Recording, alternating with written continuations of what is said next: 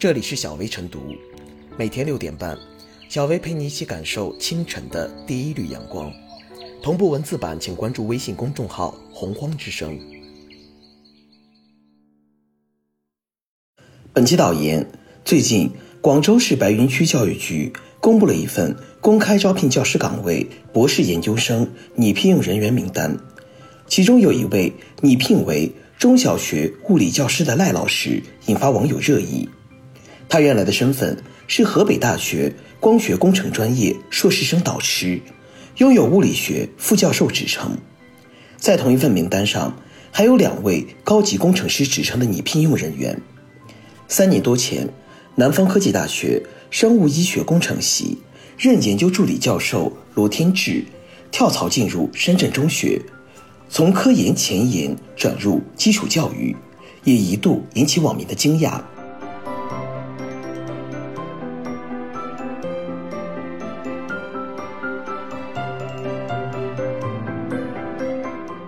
大学教师跳槽到中小学，他们的选择值得尊重。高等院校教职人员放弃科研学术而转入中小学教书，外界难免产生大材小用之类的感叹。虽然具体到个案，每个人的想法与境遇各不相同，但总体来看，他们的选择并不奇怪，也理应得到舆论的理解。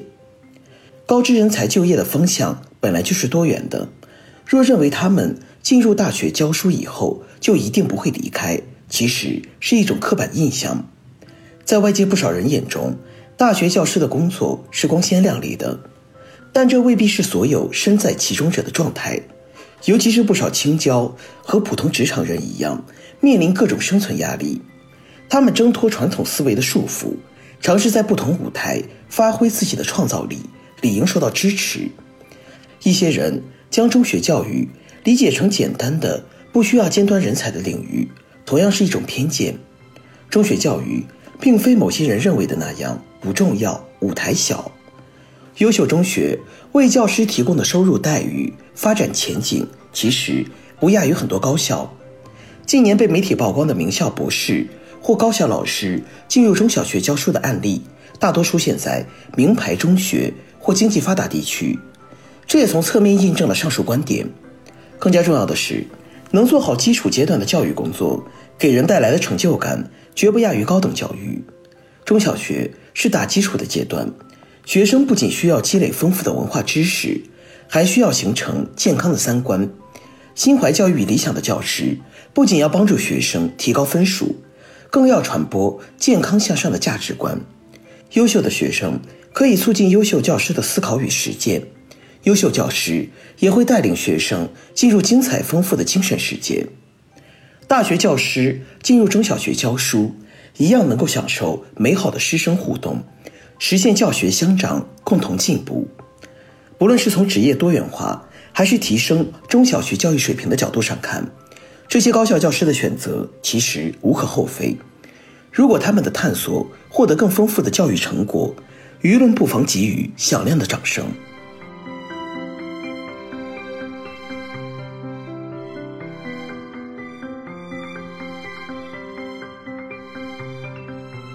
高校教授跳槽当中学教师，应以平常心看待。大学教授总给人以一种才高八斗、学富五车的高大上感觉，而中小学教师则较为平凡，有匠人的戏称。两者虽性质类似，但工作环境、社会美誉不可同日而语，摆在一起也高下立显。大学教授跳槽到中学任教，在一般人看来。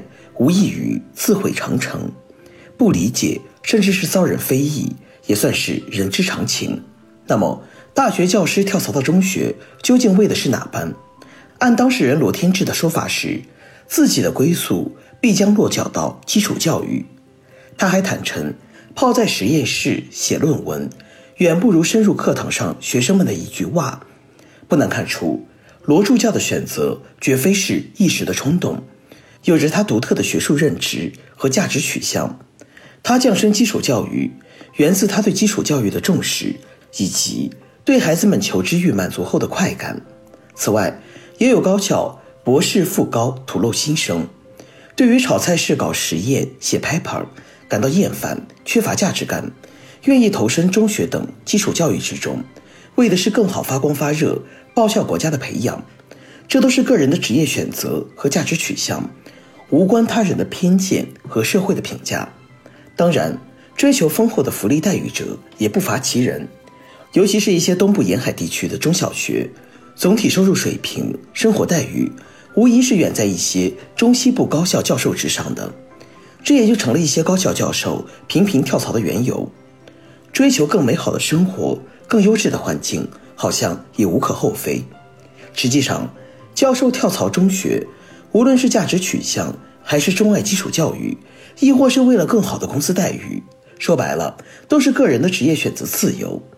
不能说干基础教育就是浪费人才。亦或是人往低处流。从长远看，基础教育也需要高素质的人才。基础不牢，地动山摇。没有扎实的基础教育，高校教育也就成了无源之水、无木之本，也确实难有创新和前途可言。总之，对于高校教授跳槽中学任教，当以平常心视之。只要真心而来，切实担负教学科研任务。于孩子、国家、社会而言，都是一件有诸多益处的好事，何乐而不为呢？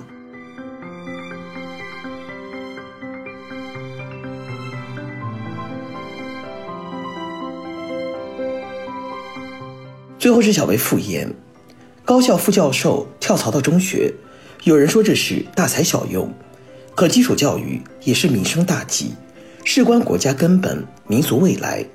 如此重要的岗位并非小用，当然，高学历人才、高校教师向基层迁移，就目前而言，只是个别人的选择，不是具有普遍性的现象。每个人的喜好、性情和获得成就感的方式不同，应该允许高学历人才、教授随着个人境遇、心境发生的变化而选择职业。